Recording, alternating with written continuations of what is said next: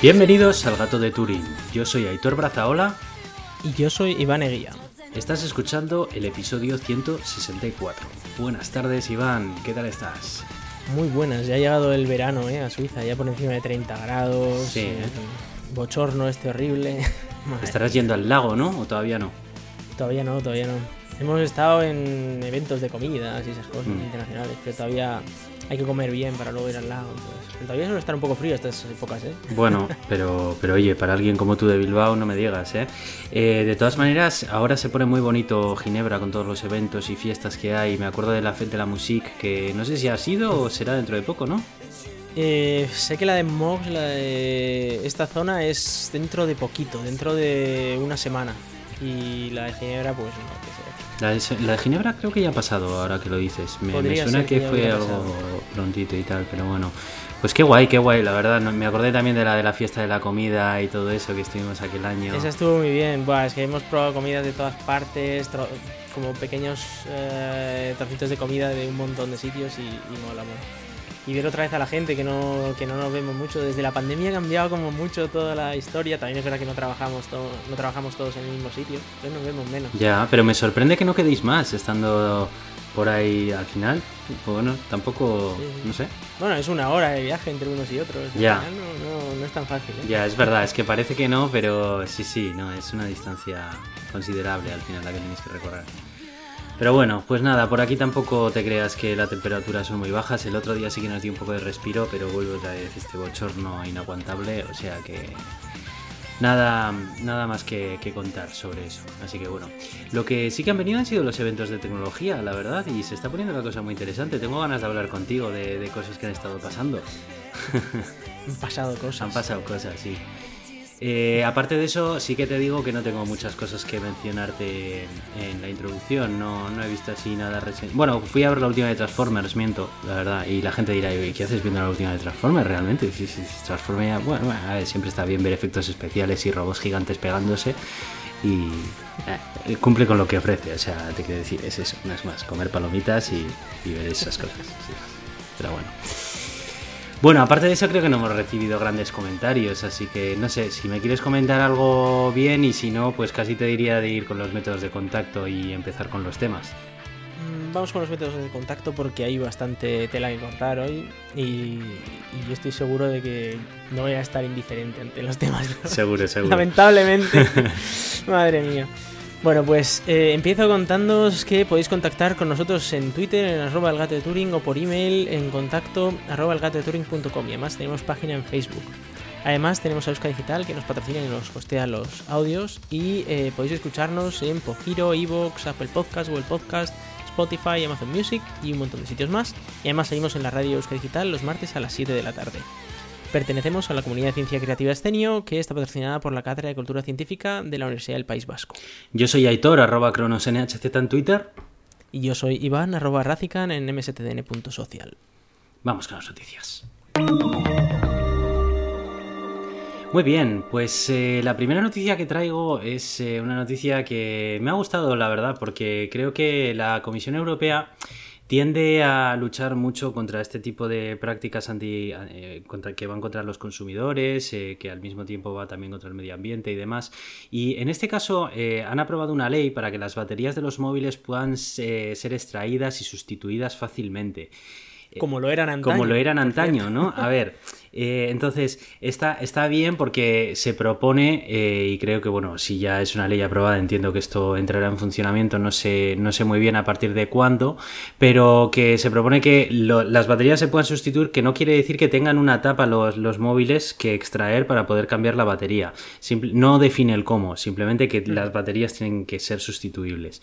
A ver, aquí hay un tema, y es que eh, cuando empezaron las baterías de los teléfonos a dejar de ser sustituibles, que si no recuerdo mal creo que fue Apple la primera que empezó eh, haciendo esto, ellos lo argumentaron de forma de que al eh, evitar que la batería fuera sustituible, también te puedes ahorrar todas las piezas y mecanismos necesarios para extraer la batería y puedes digamos que fundir la batería con el, el cuerpo del aparato y de esa manera pues ahorrarte ahorrar espacio, ahorrar peso, etcétera, etcétera. No creo que le falte algo de razón cuando dicen eso, pero también creo que eliminando un problema se genera otro. Y es que sí, efectivamente, has eliminado el problema de ese exceso de peso y de complejidad en el aparato, que te permite crear un diseño interno del aparato pues que aproveche mejor el interior, pero al mismo tiempo estás creando un problema de medio ambiente y de reparabilidad que pues eh, de cara al consumidor pues es, un problema, ¿no?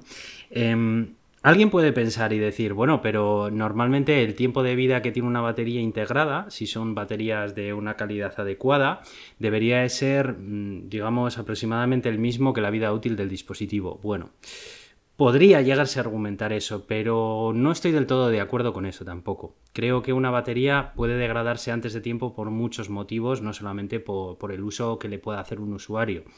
Porque al final el uso que hace una persona no es el mismo que el que puede hacer otra persona, diferente. Entonces, no sé, yo pienso que está bien que de alguna manera las leyes fuercen a, los fabricantes de dispositivos electrónicos a innovar en este sentido, porque tengo la sensación que como han eliminado un problema que a ellos les beneficia, el problema que afecta más al consumidor y que por tanto les beneficia que lo tenga, porque quiere decir que el, consumidor va a comprar una nueva versión del producto en muchas ocasiones antes que sustituir la batería al ser más complicado, pues eh, creo que eso va en contra al final de, los, de los consumidores. También está por ver un poco dónde está la trampa, ¿no? Porque eh, yo cuando estaba leyendo esto yo decía, vale, sí, muy bien, aquí vienen unos datos muy interesantes acerca de eh, la cantidad de cobalto que tienen que tener según la legislación, no sé qué, no sé cuál. Pero el tema es, em, claro, te pueden, te pueden ofrecer un programa de reemplazo de baterías y una manera, no vamos a decir demasiado fácil, pero una manera de reemplazar las baterías. Lo más... Mm, lo menos difícil posible, pero tampoco demasiado fácil, ¿sabes?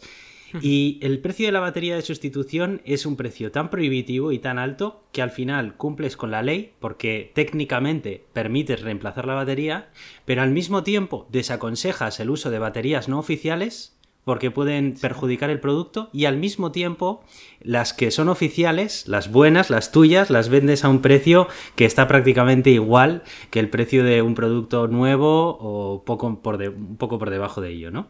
Entonces, no sé. Y luego no nos olvidemos de la parte de la garantía, de eh, que podrían hacerlo, aunque me parece que igual podría ser ilegal, según como planteen la, la ley, el decir de, bueno, tú puedes sustituir la batería, pero si no lo haces, por ejemplo, en el caso de Apple, en un centro oficial de Apple, eh, pues ya no tienes garantía en el móvil.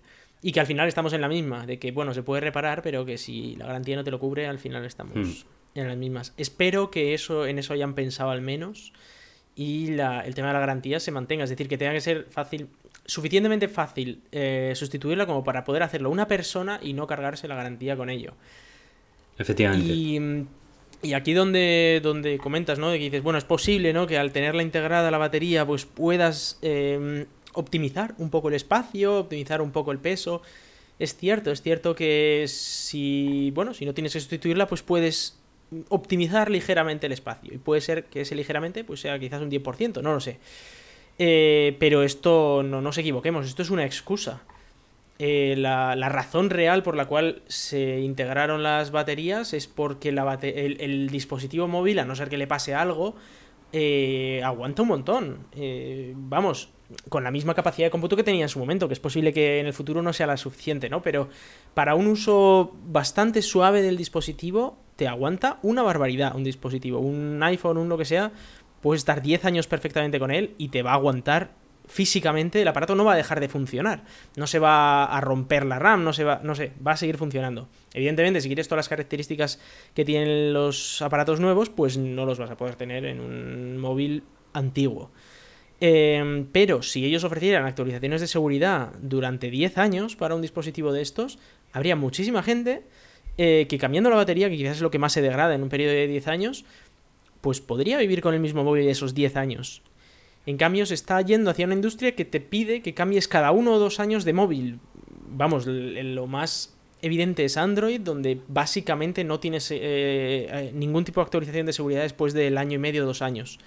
A no ser que te lo compres el día que salga, en cuyo caso puede ser dos años y medio, depende del dispositivo, y es verdad que hay algunas marcas que ofrecen un poquito más.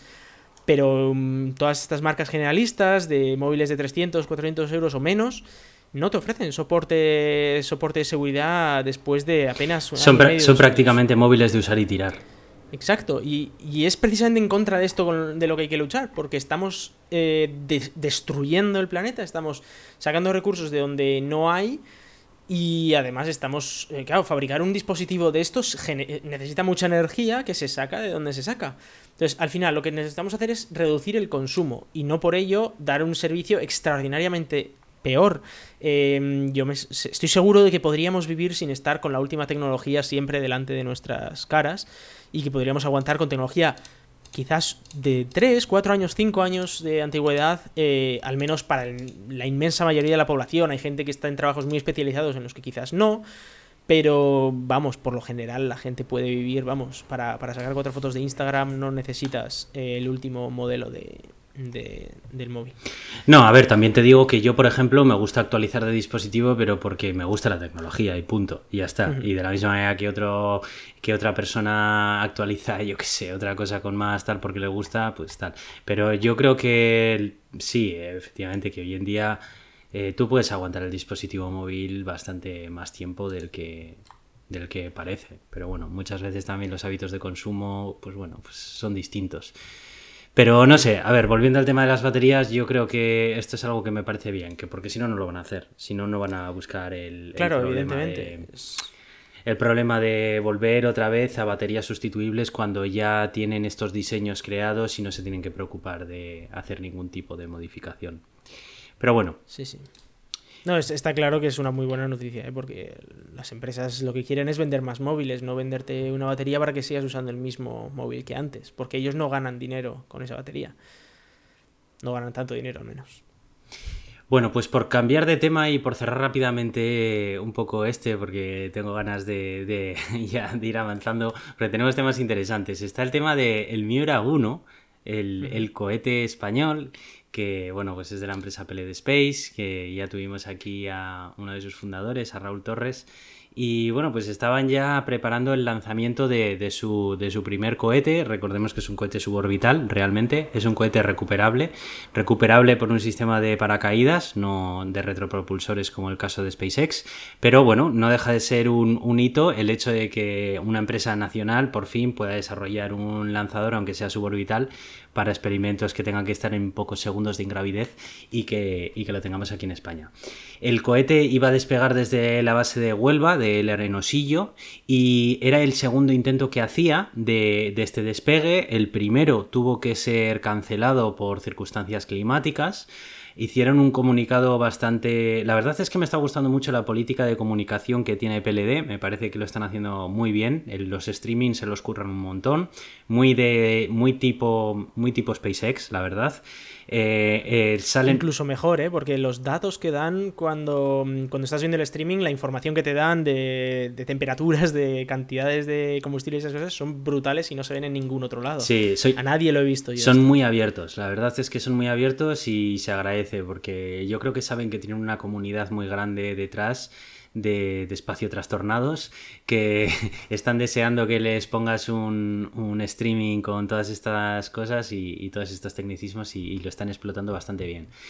Entonces, bueno, sin más, que este fin de semana pasado iban a realizar el segundo intento de- del lanzamiento, iba a ser a la una de la mañana, si no me equivoco, a las, o a las dos, no, no estoy seguro.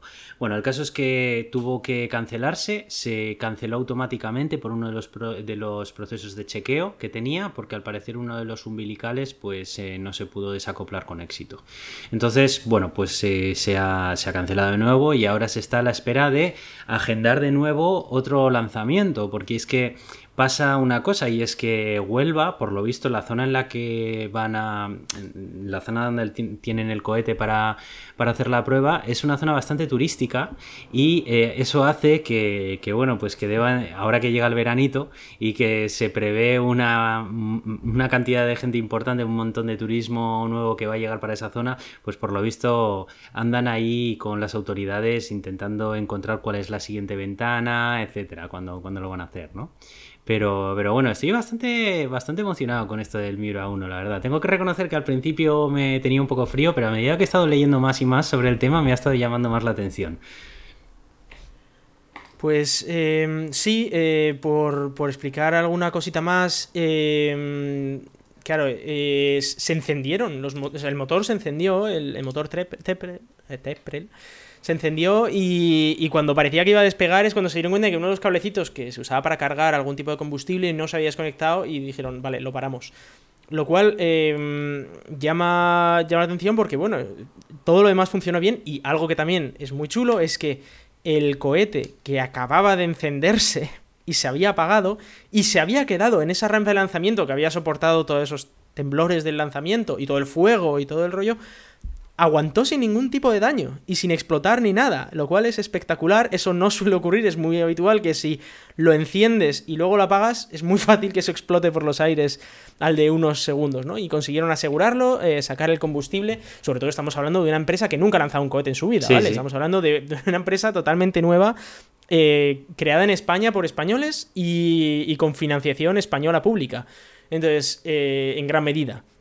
Entonces, claro, es es algo totalmente nuevo, han tenido que crear toda la tecnología porque no existía gran parte de esta tecnología en España. Y el hecho de que haya funcionado tan bien esto eh, es muy sorprendente.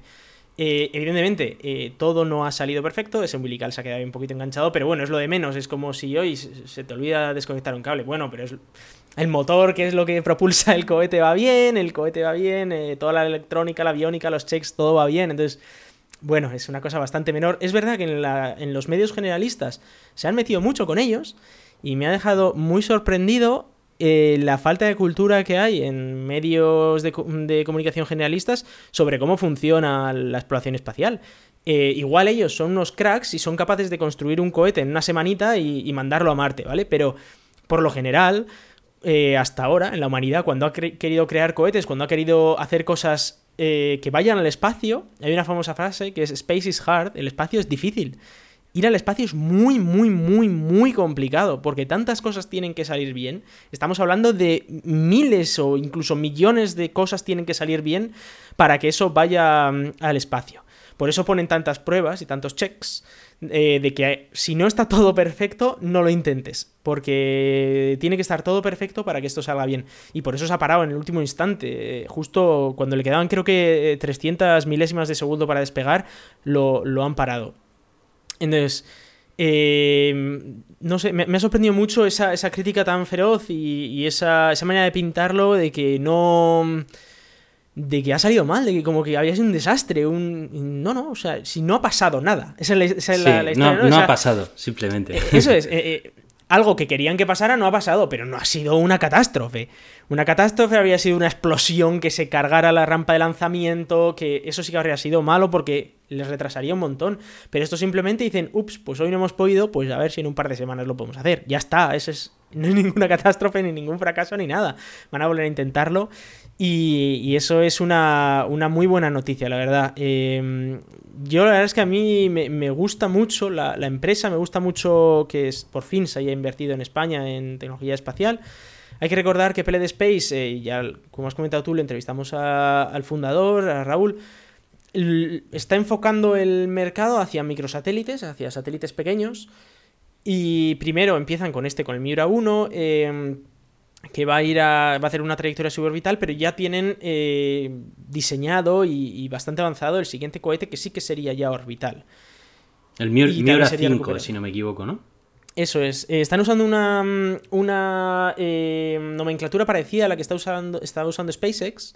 Con la cantidad de, cohetes indica el número de, del de motores. es decir, de motores. eso es, perdón. Entonces, el Miura 1 tiene un motor, mm, en cambio el 5 tiene 5 motores. Eh, SpaceX, el primero que usó fue de 5 motores. El, Falcon 5. Luego sacó ya el Falcon 9, que ya tenía 9. Y ahora está el Falcon Heavy y todos estos. Y ahora ya les llama de otra manera. Pero los primeros, eh, no sé si va a sacar un Falcon 1. Pero bueno, que, sí que están intentando seguir. Em, y hablando de nombres, yo sí que tengo, porque tengo que decir, a mí lo que más me ha decepcionado de, esta empresa es el nombre del cohete. Tengo ser honesto. Em, es muy bonito eh, tener industria espacial en España y tal, y decir, Buah, vamos a poner un nombre español. Pero Madre mía, no había nombres españoles para elegir que han tenido que elegir al máximo representante de la tortura animal en España, que son la ganadería Miura. Eh, de toros. que, a ver, yo, sé por qué lo dicen, ¿no? Porque es verdad que esos toros son considerados eh, toros muy bravos, digamos, eh, toros que, mm, que, bueno, que, que luchan a tope por su vida, pero claro, estamos hablando de unos pobres animales que los meten en un ruedo, que los torturan hasta que finalmente mueren y mientras los están torturando encima eh, están intentando... enterarse de lo que está pasando, están tan confusos que atacan cosas rojas o atacan em, telas o incluso personas, mientras les están clavando palos durante un montón de ratos, todo tipo de, cosas muy sangrientas. Y usar esto como representación de lo español, eh, me hace sentir a mí muy poco español, honestamente. Entonces, em, ah, eh, es esa situación que a mí... Y por eso muchas veces yo no he querido hablar de, de Pele de Space, ahora sí, porque es una noticia bastante grande pero me, no me apetece hablar de ellos porque, porque va a tener que estar mencionando el Miura y me recuerda yo creo que se puede separar un poco, ¿no? Eh, yo creo que, bueno... ellos lo han unido, ¿eh? Yo no lo he unido, lo han ah, unido ellos totalmente. No, puedes tampoco cerrar los ojos a lo que está ocurriendo realmente y no deja de ser un suceso muy importante dentro de la industria Sí, sí, por eso lo estamos mencionando hoy aquí, ¿eh? porque es un, suceso importante, pero lo tenía que mencionar el hecho de eh, que yo estoy muy a disgusto con... Lo, lo tendremos en cuenta, Iván, lo tendremos en cuenta. Pero bueno, aún así seguiremos hablando cuando hagan logros, porque van a ser importantes, yo creo. Tendremos que hablar, no, no, hay más remedio y tendré que volver a mencionarlo cada vez. Podemos ponerle otro nombre, si quieres, entre tú y yo. Y aquí en El Gato de Tuning se habla, en vez de decir Miura, decimos otra cosa. ¿Cuál te gusta? El pincho, ¿no? te dejamos elegir. A mí me gusta Pincho por el perrito este de la canción. vamos, a, vamos, a, decir que nuestros oyentes puedan proponer nombres en los comentarios. Venga, ¿vale? qué proponen. A ver qué nombres proponen y oye, yo qué sé, luego elegimos. A lo mejor encontramos alguno que te guste más. ¿Te parece bien? A ver, a ver, a ver si alguien dice algo. Venga, hacerlo por Iván, porfa. Bueno, pues sí, eso, eso es. Ahí está nuestro, nuestro cohete, que bueno, pues de momento sigue, sigue ahí paradito. Y nada, dicen que dentro de poco, pues ya, ya veremos cuando, cuando sea el siguiente lanzamiento y demás. Bueno, siguiente tema, siguiente tema. Y venga, voy a abrir el melón porque creo que es un tema muy interesante. A ver, este es Aitor en el episodio anterior diciendo que iba a ser la WWDC y que probablemente iban a sacar unas gafas de realidad mixta en la que tenía muy poco interés, prácticamente ninguno.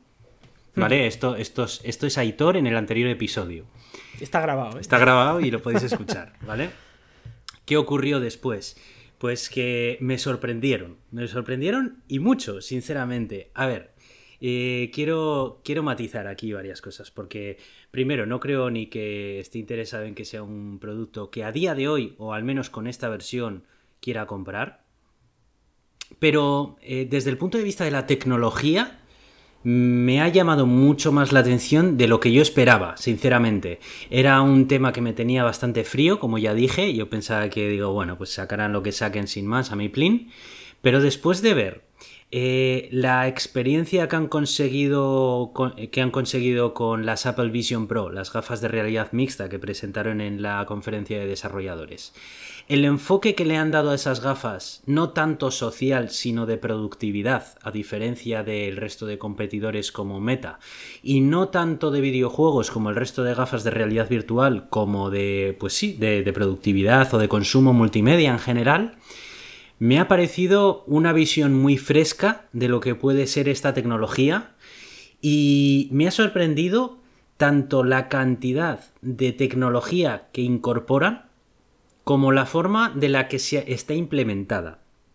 Y, bueno, me, voy a ir explicando poco a poco, ¿no? Primero, a mí me ha llamado la atención el hecho de que lo planteen no como un accesorio, sino como una nueva plataforma. Ellos eh, son muy dados a controlar el discurso, de manera que una de las cosas que han tenido, se han cuidado mucho de hacer es no mencionar las palabras inteligencia artificial ni realidad virtual, y bueno, de vez en cuando realidad mixta. Pero en realidad han centrado el discurso sobre el concepto acuñado por ellos de computación espacial.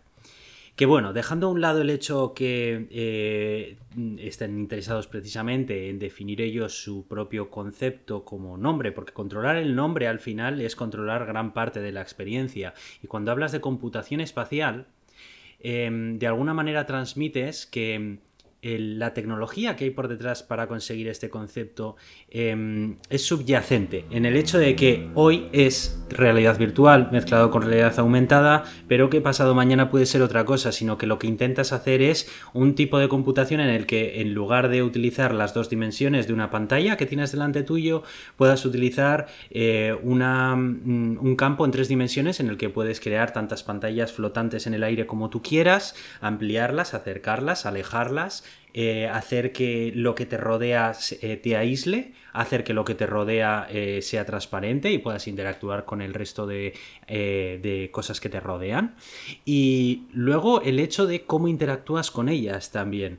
Me ha gustado y me ha sorprendido el nivel de control que han conseguido de las manos a modo de controladores, a diferencia de otros cascos de realidad aumentada. Bueno, yo voy a decir gafas, ¿vale? Pero no en realidad no sé muy bien cómo llamarlas. No, yo, porque tampoco son unas gafas. Pero, pero bueno. quiero mencionar eso. Para poder.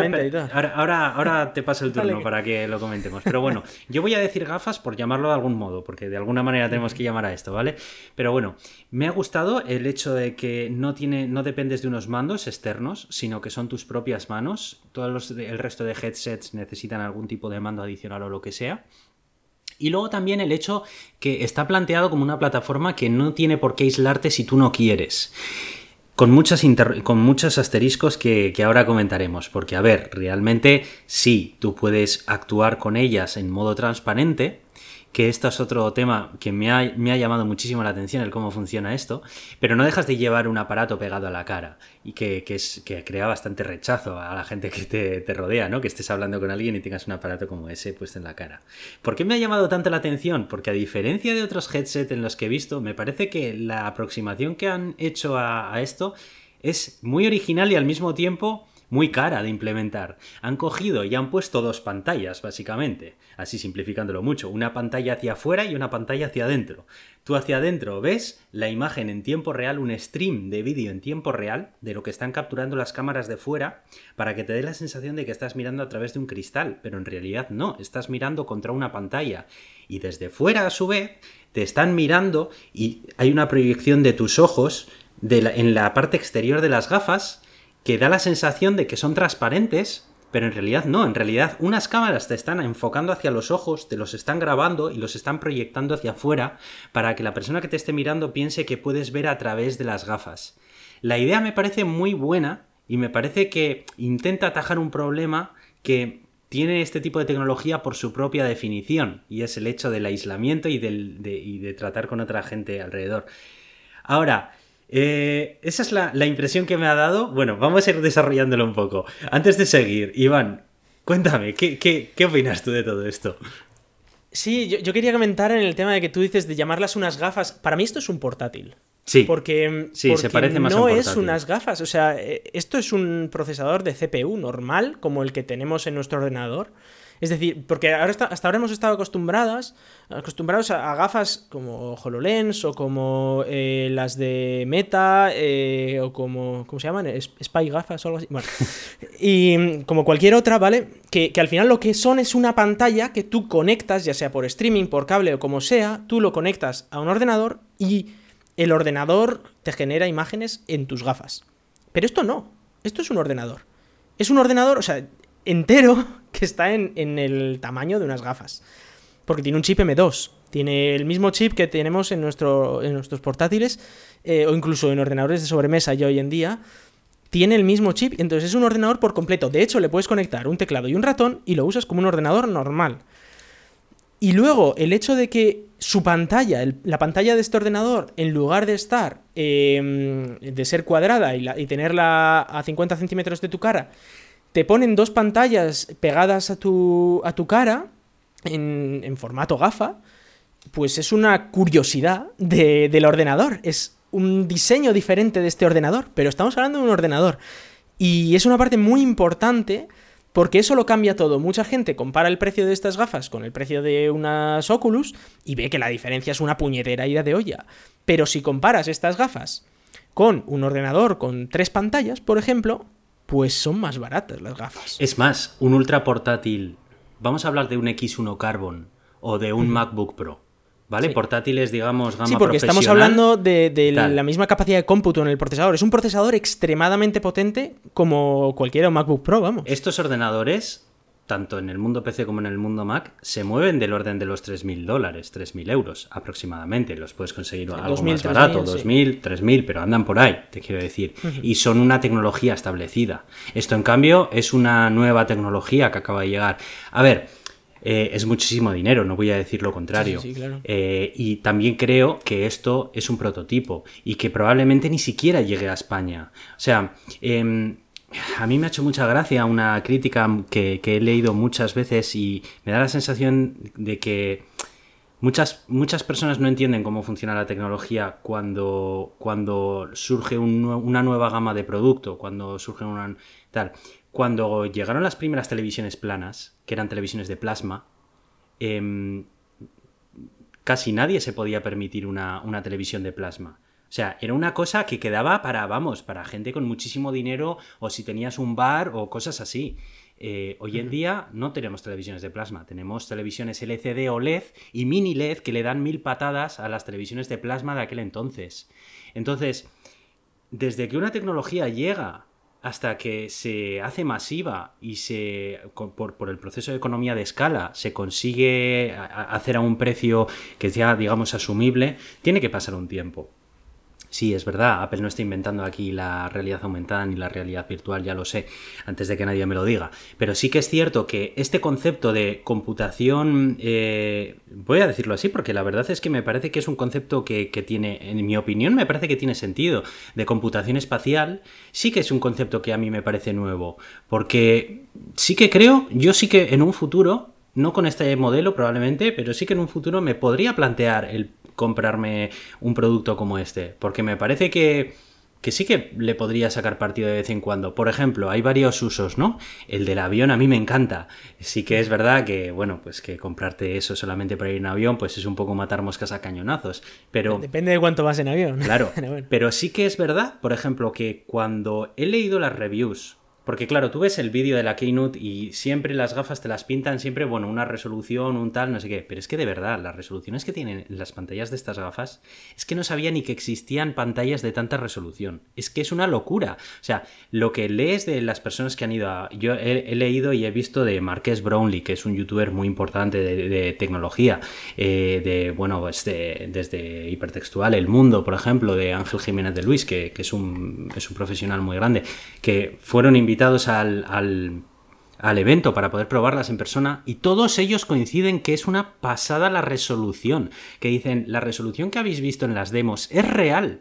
O sea, al punto de que es perfectamente posible navegar por una página web y leerla en un navegador utilizando esas gafas. Porque hasta ahora las gafas que había no tienen una resolución como para poder leer texto cómodamente o codificar en ellas cómodamente.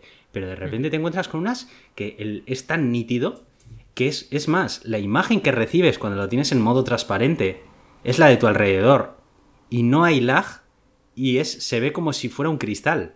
Pero no es un cristal, es una pantalla. O sea, y es. Es que estamos hablando de que es la tecnología retina o la idea de retina, de decir, de, que la resolución que tú ves es la máxima que percibe tu, tu ojo. Entonces, si no puedes ver más, no puedes ver más, porque tu ojo tiene una limitación de resolución. Es que no sé cuánto cuanto más lo acercas, es brutal. Claro, cuanto más lo acercas, necesitas que cada píxel sea más pequeño, porque tú eres capaz de ver cosas más pequeñas según más cerca estén. Sí, sí, sí. Claro, hasta ahora las retinas eran en un móvil que los tenías como a 20 centímetros y, estaba muy bien, pero si lo quieres acercar a 5 centímetros o a 2 centímetros de tu ojo, tienes que conseguir una resolución que está fuera de. Y moverla. y moverla. Porque, claro eh, tú puedes meter un tú puedes aglutinar un montón de píxeles en poco en poco superficie eh, de, una pantalla. No es fácil hacer eso, ¿eh? de aglutinar tantos píxeles. imagínate que lo consigues, pero luego tienes que renderizar vídeo en esa altísima resolución en un dispositivo como este de pequeño, que podría ser mucho más pequeño y seguro que lo será en los próximos años y en las siguientes versiones, pero estamos hablando de renderizar vídeo en tiempo real para que no notes el lag y que no te marees, porque esa es otra cosa que decían. Decían, es impresionante que el lag es no cero, pero eh, vamos, inapreciable. O sea, no sabe, dicen, no sé si es cero, pero si lo es, no lo aprecias. O sea, manejar ese stream de vídeo a esa resolución y mezclarlo al mismo tiempo con proyecciones de elementos en tres dimensiones con los cuales estás interactuando, todo eso simultáneamente sin que haya apenas mm. lag. A mí es que me parece. Esa, es la parte súper complicada. locura. Porque streams casi en directo o con una latencia de apenas 1 o 2 milisegundos ya existían. Tú podías grabar un vídeo y estar emitiéndolo instantáneamente, prácticamente sin que nadie lo. Vamos, que ningún ser humano es capaz de ver la diferencia.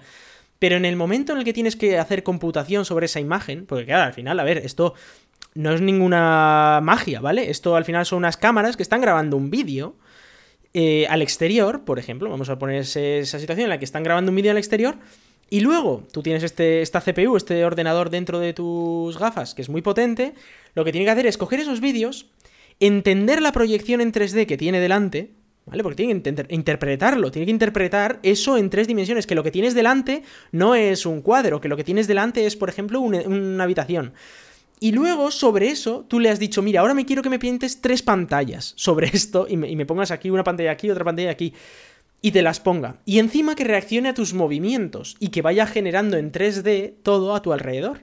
Y que encima las proyecciones, que esa es otra cosa que a mí me dejó loco, reaccionan con lo que hay alrededor de, la, del entorno. Quiero decir, si se te proyecta una ventana y está sobre una mesa marrón, si le brilla el sol sobre y refleja el sol sobre la mesa marrón, el reborde de la ventana se ve reflejado del reflejo del, O sea, es que es una locura. Y luego encima la tecnología de audio que llevan, que incorporan, de visión de, de audio espacial lo llaman, que no deja de ser Dolby Atmos, claro, está también integrada con la experiencia, de tal forma que hablaban los periodistas que lo han probado de una demo en la que, bueno, salía un, dinosaurio y hay un momento en el que el dinosaurio, pues, es como que te va a morder la mano cuando la acercas, no sé qué. Decían, es que retirabas la mano, porque de verdad, o sea, engañaba tan bien a los sentidos que eh, de verdad que te jugaba, te jugaba la pasada el, hecho de decir, jolín, que la realidad es tal.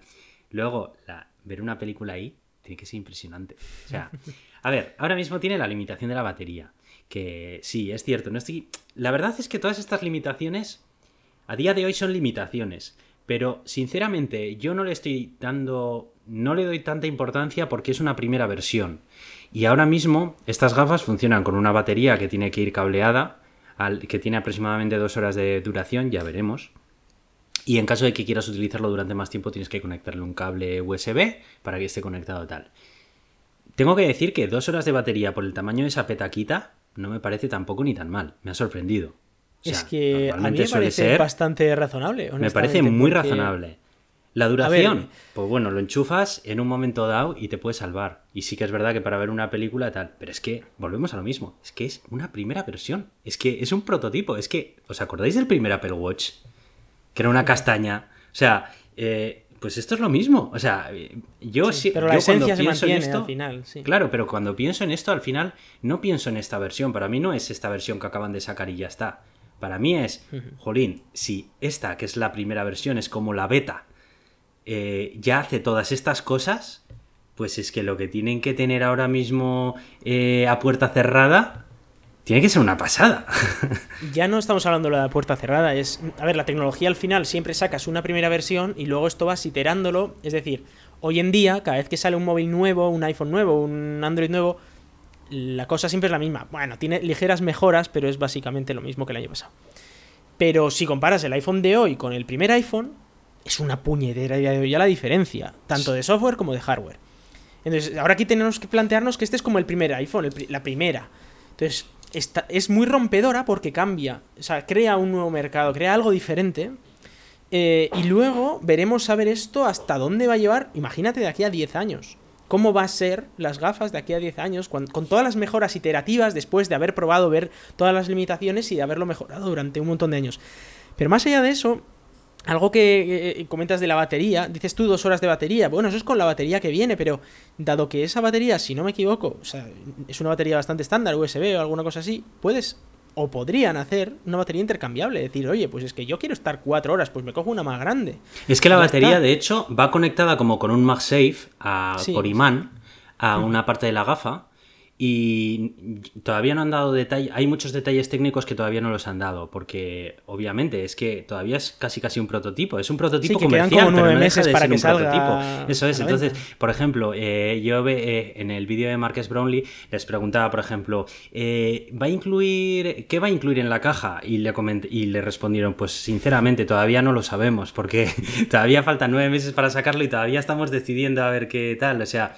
Me emociona en parte también porque es eh, ver a una gran empresa de tecnología eh, abriendo un, nuevo tipo de producto, ¿sabes? Y me gusta me, gusta volver a ver a Apple en una de estas de decir, eh, bueno, pues todavía no sabemos lo que va a llevar, ¿sabes? No, o sea, como que, que, no está todo escrito, ¿sabes? Que todavía, pues que hay muchas cosas que todavía están por decidir y no sé qué. Sinceramente, yo no me lo esperaba. No me esperaba que fuera. porque, bueno, si veis las demos. O sea, alguno me estará escuchando y estará diciendo, ¡buah, menudo fanboy! Eh, de verdad, buscad un vídeo en, en YouTube eh, de las demostraciones de, de las gafas puestas y no sé qué. Y luego juzgáis, ¿de acuerdo? O sea, puede que odiéis a Apple, que lo que os dé la gana. eh, Y tendréis vuestras razones, no quiero intentar convencer a nadie. Pero, sinceramente, o sea, eh, conociendo la tecnología como la conocemos tú y yo, que ya vamos a hacer 10 años hablando de tecnología aquí, no nos sorprende cualquier cosa así como así. Y, No, mm, y, y la verdad es que este yo es cuando lo vi, es la historia. me quedé... Sí, gafas de realidad virtual ya habían. Y de realidad Claro. aumentada también habían. Pero, Pero es lo que tú y yo esperábamos. Pero es es lo que- esperábamos. Unas claro. gafas de Apple caras. Eso es lo que esperábamos. Eh, Eso es lo que yo esperaba. Yo decía, no me interesa nada. Unas gafas como unas de Meta, que sí, que serán más guays y tal, y caras. Sí. Pero no, han presentado un nuevo formato de ordenador. Y eso Una- ya es distinto. es, una plataforma entera nueva. Es que, y luego, claro, han, han sacado un SDK enorme. Entonces, ya hay desarrolladores. Yo ya he visto tweets de developers que están desarrollando aplicaciones y viendo cuáles son los límites de lo que se puede hacer y lo que no. Sí, ya sé que la HoloLens también tuvo un SDK, pero chicos, de verdad, los que habéis probado las. HoloLens, sabéis la resolución que tenía. Incluso la versión 2, la- lo pobre que era la resolución, eh, el la, eh, cómo el- la calidad del fijado de los objetos 3D que generaba dejaba bastante que desear. O sea, su principal fortaleza era proyectar vídeos sobre realidad. Pero bueno, si esperabas tener algo muy bien asentado tal, estas gafas, lo que todo- todos coinciden de los que lo han probado, que dicen, es que parecen que están, todos los, los modelos en tres dimensiones, parece que están clavados al sitio. Es que te mueves y no se mueven ni un milímetro. Es que parece que están ahí, pa. Pero es que Claro, vamos a mencionar otra cosa, que no lo he dicho. Es que estas gafas llevan 800 cámaras que apuntan hacia afuera. Otras tantas que te apuntan hacia tus ojos. Con unos. eh, con luz infrarroja para poder hacerte un seguimiento de retina. Que esa es otra. Que decían. em, es que la interacción es mirar. O sea, pero es que eh, tú cuando se te abre el menú de aplicaciones, tú no tienes que seleccionar con un puntero o mover la mano. No, no. Tú miras al icono que sea y se selecciona. Y la gente que lo ha probado decía, es que no os hacéis una idea, parece que te leen la mente. Es que es increíble. es que imaginaoslo por un momento, sin mover nada, simplemente mirando hacia áreas de la pantalla y que se vayan resaltando. O sea, tiene que ser increíble. Si- Esto, Aitor, si no te este vuela es- la cabeza con estas No, pero cosas, e- tío. este es, este es mi sueño húmedo de cuando yo tengo tres pantallas. Yo suelo trabajar con tres pantallas. Pero siempre me pasa, siempre me pasa que empiezo a escribir pensando que estoy escribiendo en la pantalla de la izquierda y uy, es que me había dejado el cursor en la pantalla en de la derecha y estoy escribiendo donde no debo, sí, ¿vale? sí, eso nos pasa Y- a todos. Claro, y el decir, no, es que si giro la cabeza y escribo, se escribe en la pantalla de izquierda. Y si giro la cabeza y Sí, escribo sí. en la del centro, y puedo seguir usando un teclado, porque es lo que te digo. O sea, puedo tener mi teclado, el que, mismo que tengo aquí, y el mismo setup que tengo yo de tres pantallas, lo tengo dentro de este ordenador. en- Sí, sí. Que lo veo yo solo, no lo ve la gente de mi alrededor. No, lo y- cual significa que no necesito eh, tener espacio, no necesito casi una mesa. Solo Y necesito sin espacio girar la cabeza, que es lo más impresionante. Y Sin girar sin la girar la cabeza. claro. Que con mover los ojos, con mirar, sin girar la cabeza, ya se seleccionan las cosas. Que Eso es lo que le dejaba a la gente loquísima, que decía, es que parece que me lee la mente. Y, y ahí la, la historia es que esto, en el momento en el que tú lo llevas a la productividad, Sí, sí. Eh, claro, yo es que esta, esta- este ordenador yo lo veo como un ordenador bastante productivo. Tiene Sí, esa sí. limitación de la, de la batería, pero bueno, lo puedes tener conectado. También es verdad que tiene otro problemilla y es que pesa un poco, con lo cual se te cansan Mm. un poco las cervicales. Algo que no es un problema que tienes normalmente, ¿no? Pero bueno, Entonces es cuestión de acostumbrarse que, que rebajen un poco el peso y esas cosas, ¿no? Pero, eh, y por eso imagino que han puesto la batería en la petaca para que no, no debas meterte otra batería encima. Pero llevado, llevado el momento, si te acostumbras a usar estas gafas y lo usas como desarrollador o como otro tipo, porque hay que tener en cuenta que es un M2, es un, procesador súper potente, ahí le puedes meter eh, diseño 3D si quieres, o sea, puedes a hacer, eh, montarte en tu pantalla central eh, tu Katia o lo que sea y te pones en otra pantalla otra cosa y tú vas trabajando con eso, en un espacio reducido, puedes reducir tu espacio de trabajo muchísimo, eh, hasta el límite que hablábamos antes, ¿no? De, un avión o de estar en un autobús o lo que sea, que dices, bueno, pues tengo una hora de viaje o estoy en un taxi una hora, pero no quiero perder este rato y trabajo algo y así cuando llego a casa, lo que sea, ya estoy desocupado. Y simplemente, pues, pues trabajas ahí, ese es tu, entorno de trabajo, tu ordenador, todo. Y igual necesitas llevarte un teclado o, o no, ya veremos. Y muchas cosas se pueden hacer con la mano y tal, porque detecta tu mano, es capaz de, entender un poco algunos gestos y entiende lo que está viendo, ¿no? Eso de que hablábamos antes, ya no solo el 3D, la, situación 3D, sino que es capaz de ver una persona que te está hablando y te la muestra en pantalla y la ves, ves que esa persona está delante tuya, te genera como un halo alrededor de esa persona y, la ves. No sé si has llegado a ver incluso la, la reproducción tuya como avatar para hacer FaceTime. No lo he visto, pero he oído cosas bastante. Eh, es que esa es otra, claro, que eh, al, ser unas gafas que también te, te enfocan a ti, realmente, tienen eh, cámaras hacia adentro, puedes hacer FaceTime, pero dirás, ¿pero cómo te vas a enfocar a ti mismo si solo te está enfocando los ojos? Bueno, pues es que estas gafas, además, por fuera llevan un LIDAR. O sea, tela, un LIDAR, ¿vale? Entonces, la primera vez que las configuras, en el proceso de, inicio, te piden que te enfoque, que, que, las mires de frente para que el líder te escanee tu, cara y demás y a través de, la grabación espacial que te hace el líder de tu cara, te genera un modelo tuyo para que puedas hacer videoconferencias y que cuando hables, ese modelo mueva la boca y hable y tal. O sea, digamos que hace... Eh, también eh, utiliza inteligencia artificial porque tiene que estar continuamente generando un modelo tuyo de ti hablando a pesar de que solo te está viendo los ojos. Y, a ver, los vídeos. Es verdad que los avatares estos, eh, los que los han probado decían, a ver, están muy bien, pero es verdad que se nota algo que son una imagen generada.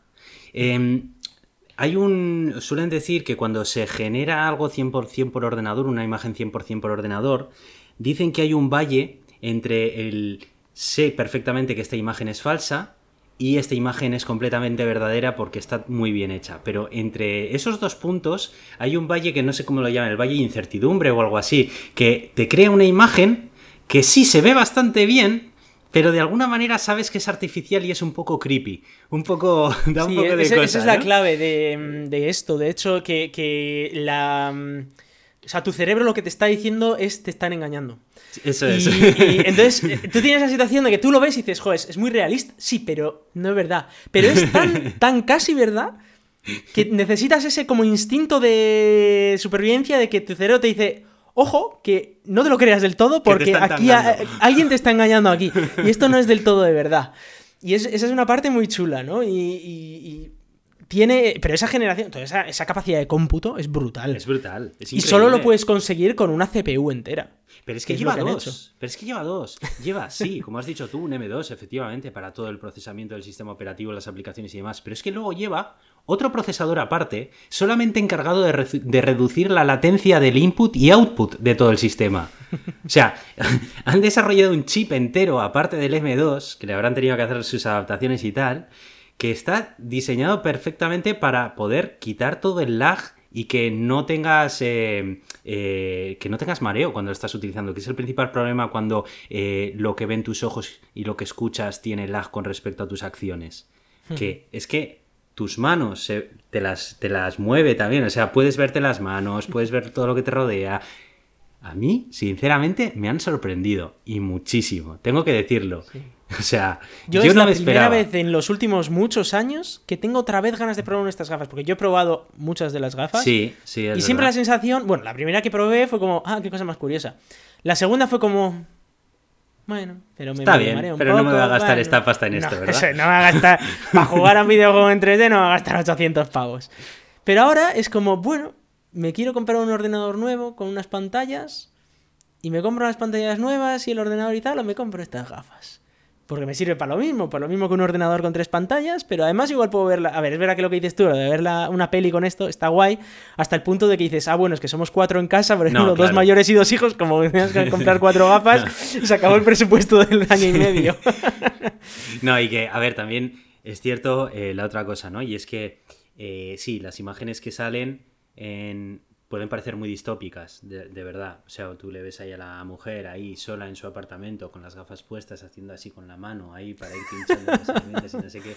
Sí, a todos nos ha venido a la mente Black Mirror, ¿sabes? Porque es verdad.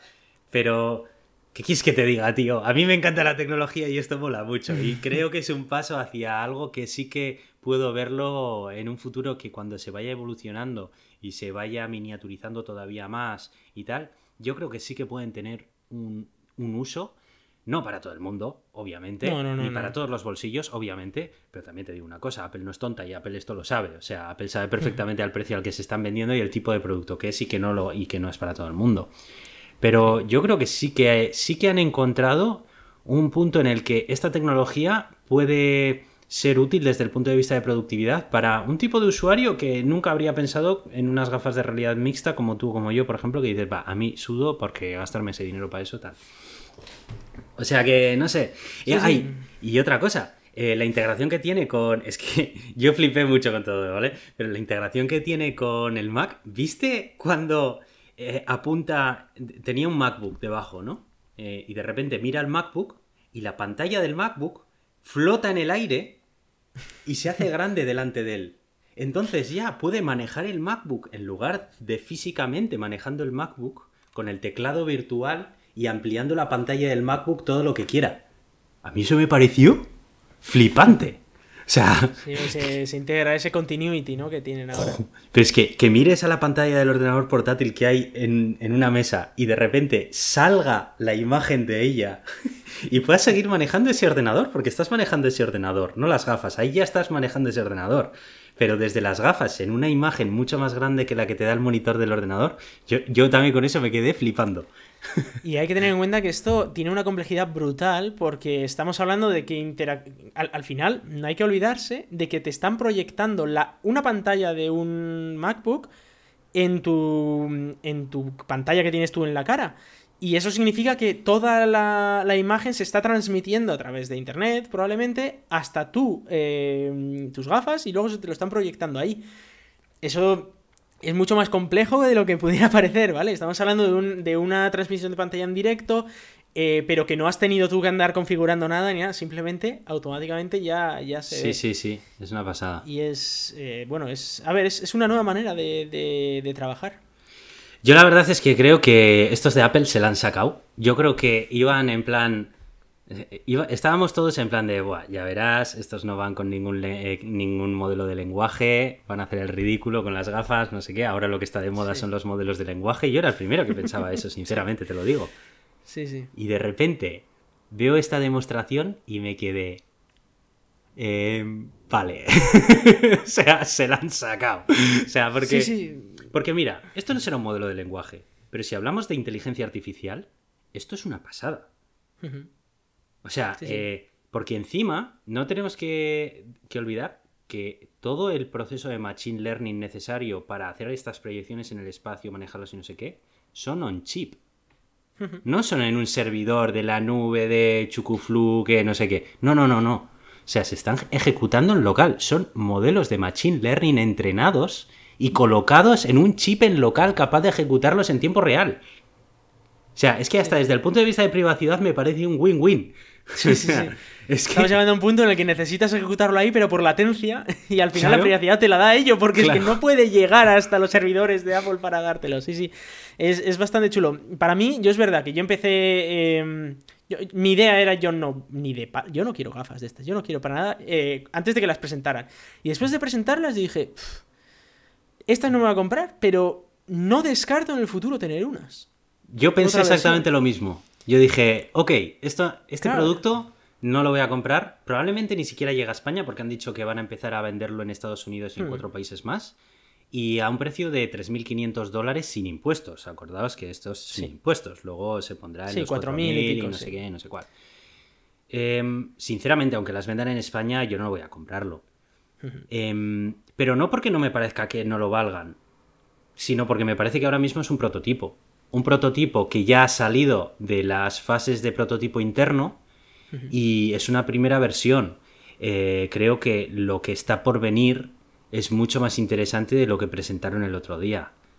Lo que pasa es que lo que presentaron el otro día a mí me dejó ya loco, en plan de, es que lo que va a venir después es que eh, iteras un poco esta tecnología y es que ya lo tienes, tío. Es que ya lo tienes. Lo veo incluso hasta el punto de que alguien, porque por ejemplo, ahora que están presentando los nuevos MacBook, ¿no? Y, que por ejemplo, eh, macOS, el nuevo macOS no va a ser compatible casi con ningún procesador de Intel. Sí. Alguien que se esté planteando eh, cambiar su procesador de Intel, su MacBook con procesador de Intel y ponerse uno nuevo, un M2, por ejemplo, o lo que sea, yo le veo a esa persona diciendo, pues igual en vez de gastarme dos mil y pico pavos en un ordenador nuevo, dos mil quinientos pavos en un ordenador nuevo, que igual me tengo que comprar dos pantallas nuevas porque las mías tienen ya ocho años, pues si me compro esto, que me va a valer más o menos lo mismo, pero encima me vale para ver la tele super guay, no sé qué, tal, tiene unas cosas extra. Yo lo veo, yo lo veo a alguien que pueda decir esa idea de si quiero yo renovar mi ordenador, me puedo coger este ordenador que tiene unas pantallas diferentes. Oye, y que si mañana quiero cuatro pantallas en lugar de tres, pues tengo cuatro pantallas. Y si quiero dos, quiero dos. Oye, que quiero una grande y una pequeñita, pues ya está. Y cambias cada día. Una en vertical y otra en horizontal o, dos en horizontal. Haces lo que te da la gana. Y, lo puedes hacer, es, totalmente flexible, algo que no te dan hoy en día. Hoy en día, si te compras la pantalla, la compras. Y si tiene 24 pulgadas, tiene 24 pulgadas y no te puedes tener una de 30 mañana y al día siguiente otra de 25. No, o sea, va a ser en la que te has comprado y ya está. Esto te, cambia la manera de trabajar. Eh, lo que hablamos de, oye, pues hoy voy, eh, por ejemplo, pues voy en el tren. Yo muchas veces tengo que trabajar en el tren. A veces tengo que hacer tres horas de tren. Y sí, voy con mi portátil y sí, trabajo con mi portátil. Pero hombre, si tuviera tres pantallas me vendría mejor. mejor, ¿verdad? Claro, podría trabajar mejor. Y me da igual que el de adelante flipe porque llevo unas gafas puestas. Pues muy bien, tío. Pues que flipe. Trabajo mejor. Trabajo mejor con tres pantallas. Y, ya te digo. Y yo lo veo, o sea, lo veo ocurriendo. Además es que en los, en los eh, trenes de aquí tú lo conectas a electricidad. Es que ni siquiera necesitas esa batería de dos horas. Yo si estoy tres horas en un tren, me, conecto el ordenador al esto y, ya está. Y tengo mis tres pantallas en directo. Yo sí que lo veo como algo posible, algo que podría utilizar yo de aquí a unos años. No lo veo como una locura. Cuando hace apenas dos semanas yo te habría dicho, vaya tontería estar gastando inversión y más de en, este producto, cuando por ejemplo Siri está hecho una mierda. Sí, sí, y sigue estando hecho una mierda. Yo, ¿eh? habría dicho exactamente lo mismo. Sí, sí, que sí, que sí. Es así. No, no, desde luego que, me ha sorprendido y, me, ha, gustado. Me ha gustado volver a ver algo en una, en una presentación de producto que dices, wow, pensaba que había perdido ya esta capacidad de sorprenderme de esta forma por, productos hmm. como este. Y, no, no, sigue. Cuando hay innovación, se nota. Hmm. Y se nota en estas cosas. Me recuerda un poco al iPhone porque el iPhone no inventó los móviles, el iPhone no inventó las pantallas táctiles, el iPhone no inventó. no inventó nada. Pero en cambio, sacó una solución con tecnología existente que era totalmente innovadora. Y yo creo que estas gafas es eso, no ha inventado las gafas de realidad aumentada, no ha inventado los ordenadores, no ha inventado las múltiples pantallas, no ha inventado realidad virtual, no ha inventado nada, pero lo ha puesto de una manera, todo junto, que de repente es comprable por 3.500 euros. Algo que era inviable. Vamos, me, dice, me dicen hace dos semanas que Apple va a presentar unas gafas de realidad virtual y se van a vender por 3.500 pavos y digo, bueno, pues mucho ánimo. a ver, venga, iros a vuestra casa. Pero hoy digo, pues podría ser, no lo sé. yo qué sé, igual sí. Sí, sí, sí, sí. Qué pasada, ¿eh? Qué pasada. Es que, madre mía, madre mía. Sí. Bueno, pues no sé, yo ya no quiero, no quiero mencionar nada más sobre esto, no sé si tú quieres hablar un poco más y si no, ya vamos con el último tema que tenemos por aquí. Bueno, nada, a ver, la WWDC sí que dio un poquito, mm, un poquito más. A mí hay algunas características, que algunas cositas que me han gustado. VPNs en Apple TV, me ha oh, gustado. me acordé de ti, porque precisamente pensé, uy, si yo cuando hubiera estado viviendo allá hubiera tenido esto que bien me habría venido. Sí, no, no es que yo use VPN ni nada, no, o sea... Pero, pues por lo que sea, a mí me interesa tener una VPN en Apple TV, pues porque ahora, por ejemplo, yo tengo una VPN metida en una Raspberry Pi conectada con un Kodi pues para mis cosas, ¿vale? No os quiero decir para Por qué. lo que sea. Por lo que sea, pues yo me he dedicado a montar ese, ese sistema con un WireGuard en otro servidor ahí en España y tal. Eh, y pues por lo que sea han puesto, van a poner VPNs en el Apple TV y me, me interesa, me interesa quitar todo mi No, eso está muy, muy bien, ¿eh? Que hayan pensado en eso, porque no es algo complicado de hacer, pero alguien ha pensado en ello y ha dicho, No, pero oye, es que esto... lo, lo bloquearon. O sea, esto existía antes Ah, sí, y lo se podía quitaron. hacer en, en- No sabía. Existía y lo, lo quitaron precisamente porque la gente lo estaba usando para, eh, para saltarse los bloqueos, los geobloqueos de Ah, aplicaciones amigo. de streaming.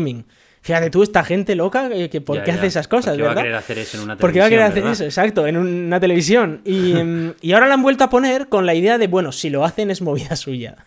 Sí. En plan de cada uno ya, si Está aceptas los, los términos de uso y luego te montas una VPN tú, pero luego en cambio si quieres tener la VPN para otras cosas, pues pues está estupendamente bien, ¿no? Entonces, pues ahí, eso me gustó. Los mapas offline de, de iOS me gustaron. Y algunas cositas de estas también, pues que, que, eh, la- por ejemplo, el poder usar tu Apple TV para hacer videoconferencias, de manera que puedes poner tu móvil al lado de la tele y, Ah, sí, eso estuvo muy chulo. puedes tener una videoconferencia a tele completa, eso está muy guay. Pero bueno, son pequeñas cositas que, que se agradecen, sin más. Pero sí que lo de las gafas fue como muy loco. Sí, sí, es verdad. Sí que a mí también me gustaron características de la Keynote, eh, lo de las contraseñas compartidas también. Sinceramente, de los gestores de contraseñas que integran los sistemas operativos que hay a día de hoy, me parece que el de Apple está bastante por delante en todo lo que te permite hacer. O sea, te permite almacenar códigos de, Two-Factor Authentication. Que ahí no sé si está igual saltándose un poco la idea precisamente de que lo tengas en dos dispositivos separados. Bueno, no sé, yo, yo lo utilizo así y bueno, sí que es verdad que ahí hay un debate, ahí hay un debate, pero bueno, que te ofrezca la función está guay. Eh, el tema que puedes guardar también notas, luego también el tema este, ahora de que puedas compartir contraseñas, no sé qué, o sea...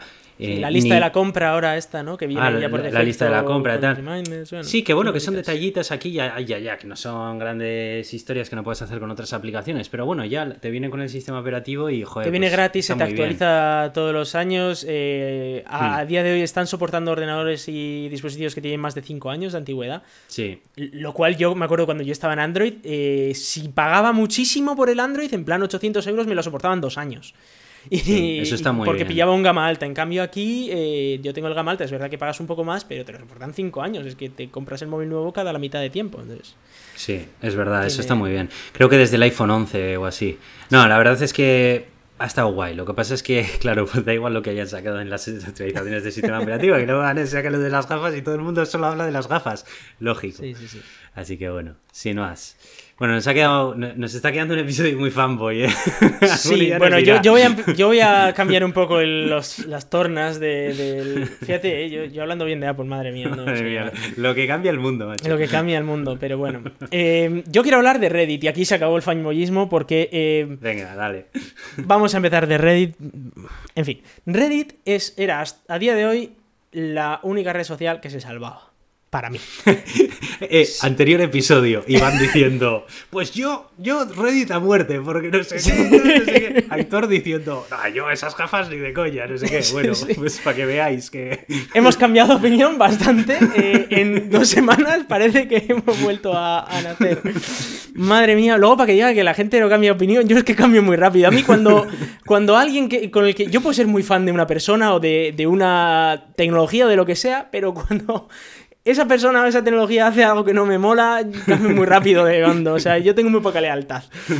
Entonces, eh, aquí este, este, bueno, Reddit, Reddit. eh, vamos a primero explicar esta red social en qué se diferencia a otras, ¿no? Porque eh, Reddit tenía una manera de trabajar bastante interesante en la que se creaban pequeñas comunidades, un poco como Mastodon en realidad, eh, en la que en cada comunidad había ciertos moderadores voluntarios que se encargaban de moderar un poco por lo que se escribía en esa comunidad. Y tenías comunidades muy variopintas, desde una en la que te ponían gatitos bonitos todo el rato, a otra que podía ser pornográfica, u otra de eh, violencia, o podía ser de pues charlar de tu país o de yo qué sé, de lo que se te ocurra, de noticias, de finanzas. Había diferentes pequeñas comunidades moderadas por moderadores.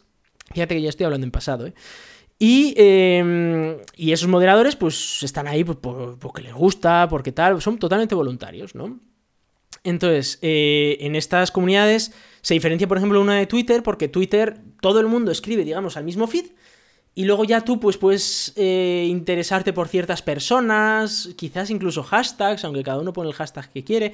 No hay ningún tipo de moderación más allá de la moderación de la propia Twitter que decide si un post pues les gusta o no, ¿vale? O les parece mm, mejor o peor.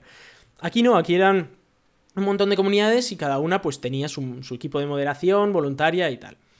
Entonces, em, bajo esta premisa, eh, claro, era mucho más fácil encontrar comunidades que igual te gustaba o te pues era un poco más abierto en ese sentido porque tú podías encontrar comunidades muy temáticas además en la que pues oye si te interesa un tema ahora por lo que sea por ejemplo la guerra de Ucrania yo estaba suscrito a sus reddits eh, de, guerra de Ucrania pues porque me interesaba saber lo que estaba ocurriendo allí porque a veces los medios generalistas pues no te dan la información tan de primera mano y también porque a veces pues, puedes encontrarte eh, que los medios generalistas pues, favorecen mucho a un bando y siempre puedes encontrar subreddits que son más de un bando, más del otro y puedes informarte un poco de todo, ¿no?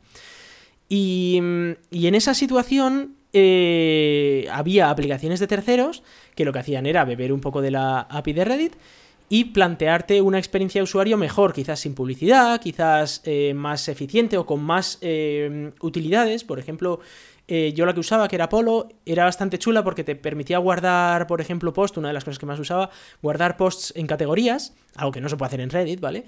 Y de esa manera, pues yo podía tener organizados los posts que me interesaban, pues yo qué sé, pues si estoy trabajando en Rust, pues tengo aquí una serie de posts guardados para trabajar en Rust. Si estoy trabajando en el trabajo y cosas del trabajo, cosas de, pues para hablar con mi pareja, lo que sea, pues tenía ahí como diferentes cosas guardadas en diferentes categorías y eso me venía muy bien en la, en la app. Eh, pues otro tipo de pues experiencia, que yo qué sé, la, aplicación de Reddit tiene tantas cosas puestas ahí que ya no, te enteras muy bien de lo que está pasando, no, no consigues leer lo que quieres leer entre la publicidad y otras cosas, pues no, no consigues leer, ¿no? Entonces era, era muy útil. Y Reddit lo que decidió fue cargarse las aplicaciones de terceros. Eh, además lo hicieron de una manera que no fue muy bonita.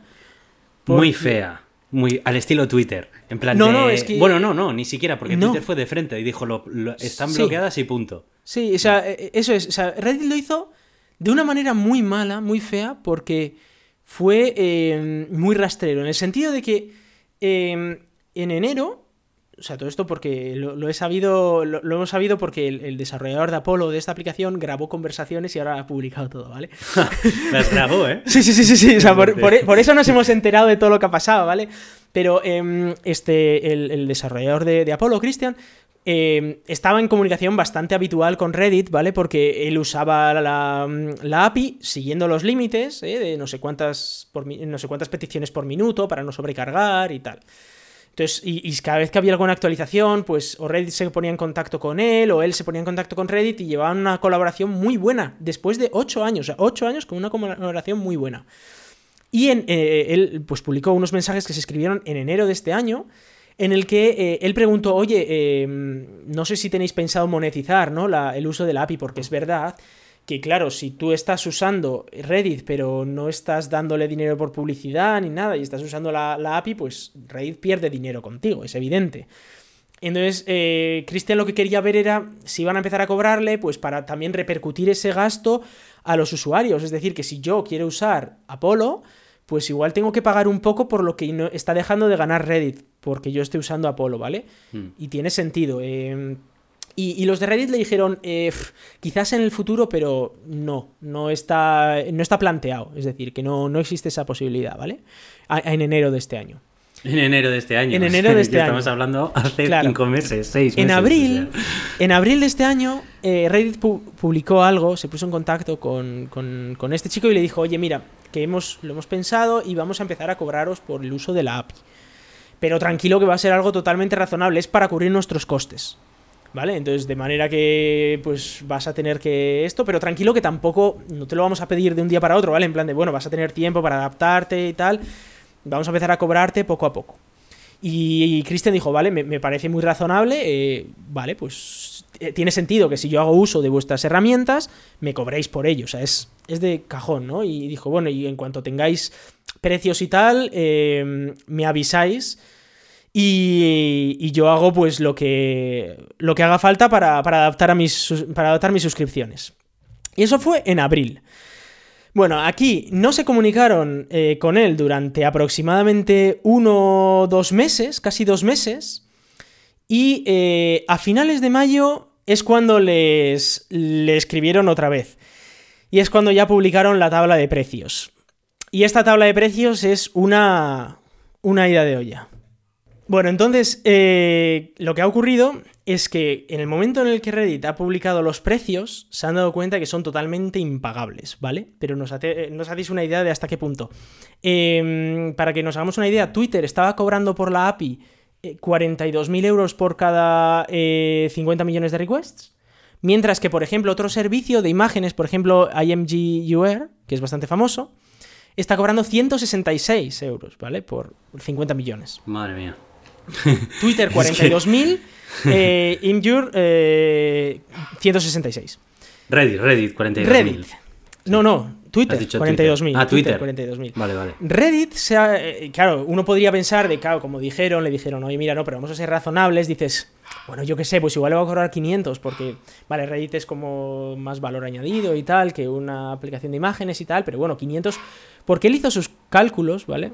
Y ahora te lo voy a contar, pero bueno, el caso es que le han empezado a cobrar 12.000 que es básicamente lo de Twitter, es el mismo orden de magnitud, ¿vale? Cuatro veces menos, pero es el mismo orden de magnitud. Sí, sí, sí. sí. entonces, es lo mismo. Em, entonces, claro, eh, él hizo el cálculo y eh, calculando el dinero que ganaba Twitter por usuario, que eso es público porque eh, como pues ellos publican la cantidad de usuarios que tienen, la cantidad de dinero que ganan y tal, Twitter gana aproximadamente 14 céntimos al mes por cada usuario, ¿vale? No es mucho dinero, es lo, que gana Reddit. 14 céntimos al mes por usuario. Y ahora le quieren cobrar 2 euros y medio al mes por usuario. Es decir, 20 veces más, casi 20 veces más de lo que Reddit gana por usuario, les quieren cobrar a los usuarios, ¿vale? Porque una cosa es que dices un poquito más, bueno, pues yo qué sé, el doble, hasta el doble, que ya me parece mucho, ¿vale? Pero no, pues 20 veces más le quieren cobrar. Claro, él, hizo sus cálculos y eh, le salía 20 millones de euros al año.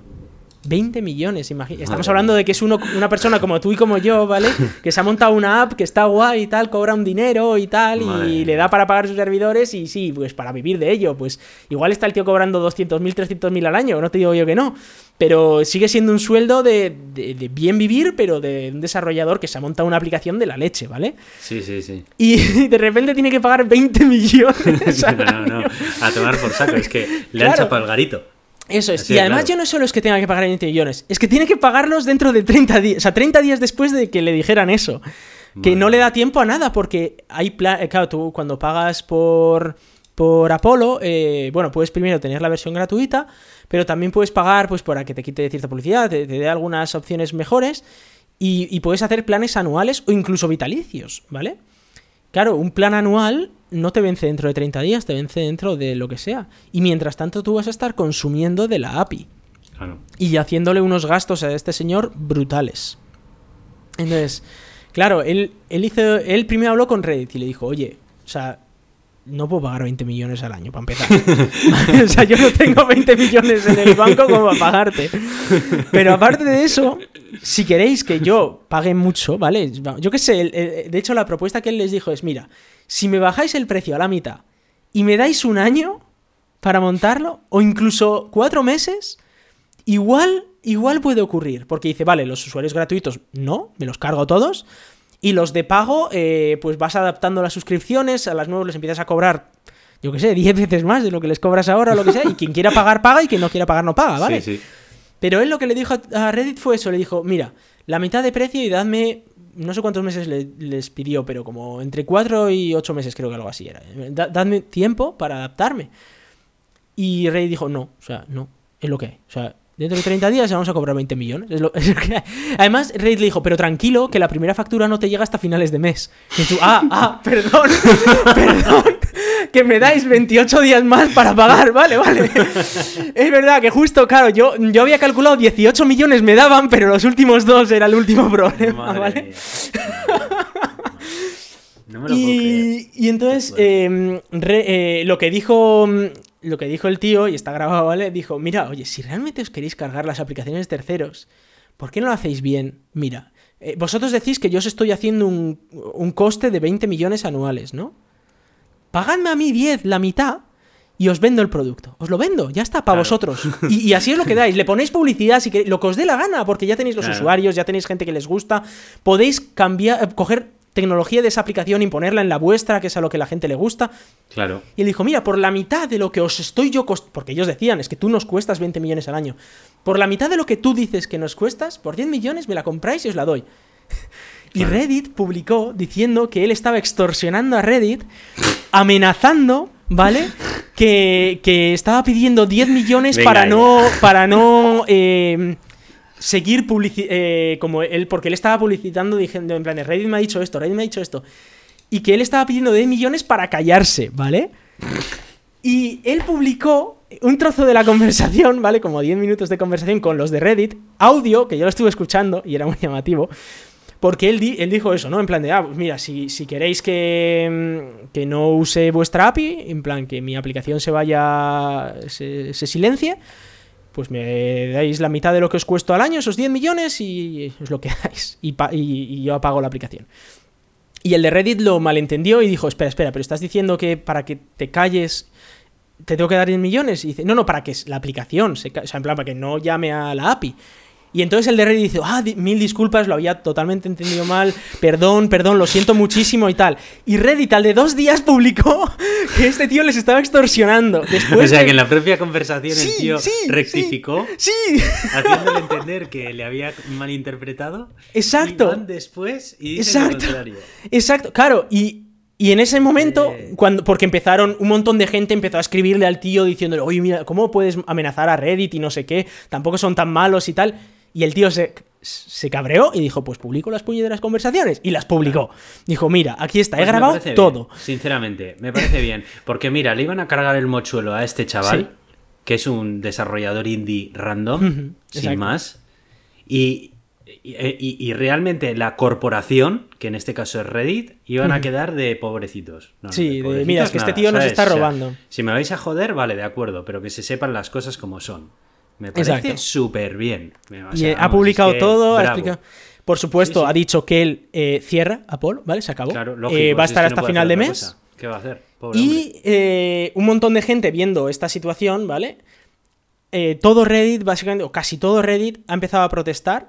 Y durante dos días apagaron un montón de subreddits, de comunidades de estas. Nadie podía comentar, nadie podía leer, estaban cerradas al público durante dos días, 48 horas.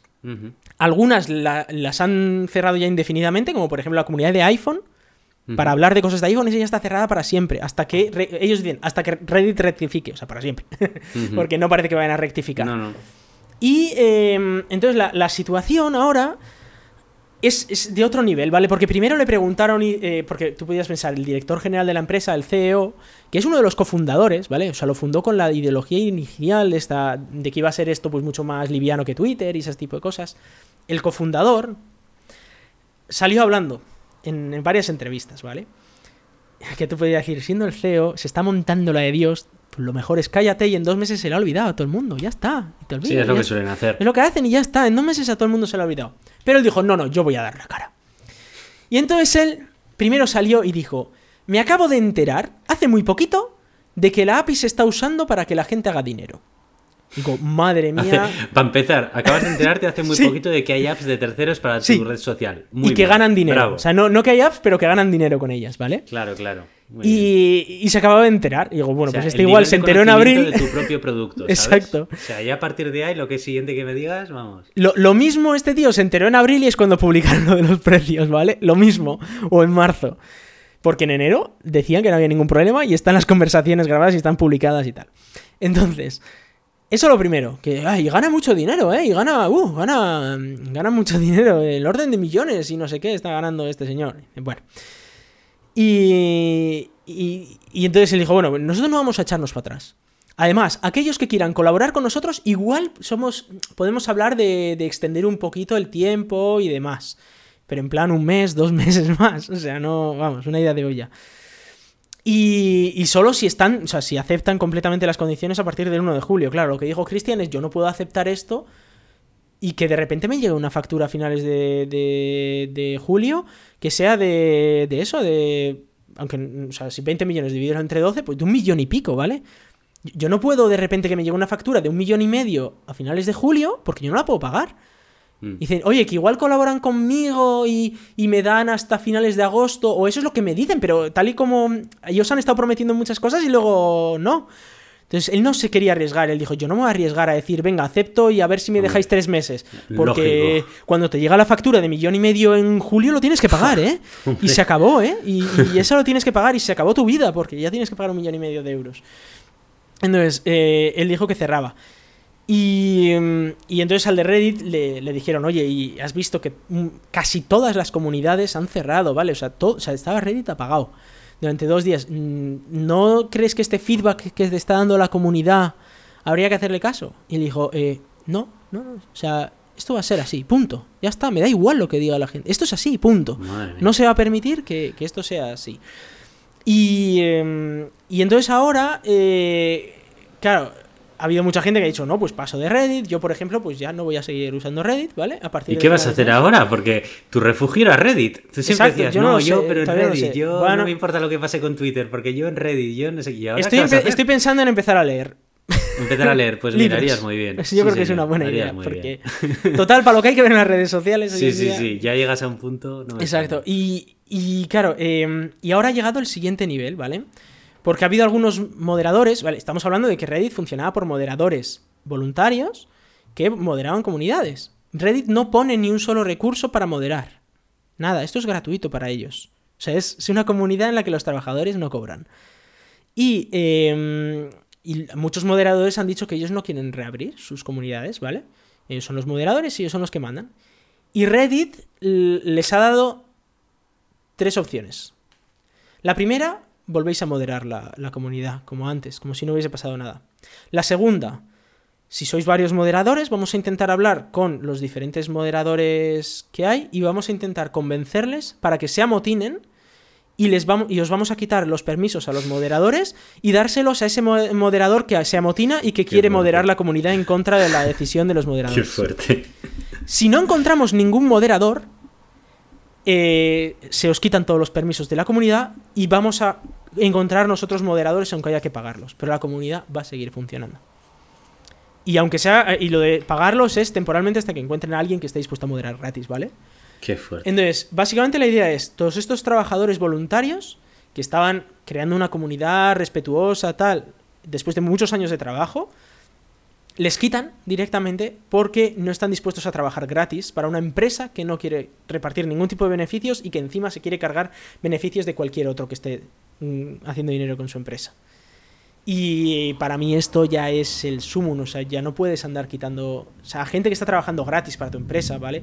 Voluntarios en tu empresa, los vas a echar porque no están dispuestas a tragar con tu megalomanía capitalista.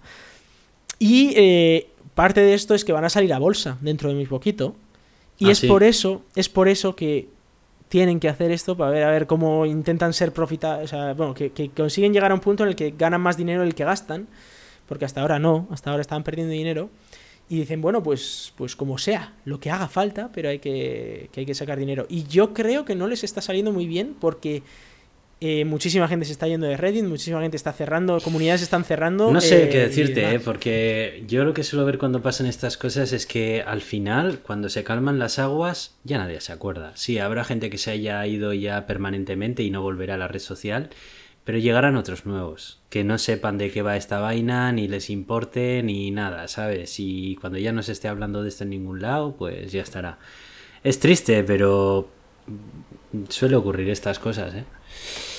Eh, lo que pasa, a mí lo que me da pena y lo que me sorprende al mismo tiempo es que una empresa como Reddit, con la reputación que tenía y el tipo de producto que era y todo, pues que de repente haya hecho esto. Sinceramente no me lo esperaba. Me lo esperaría antes de muchas otras, pero, pero de Reddit, la verdad es que no me lo esperaba, sinceramente.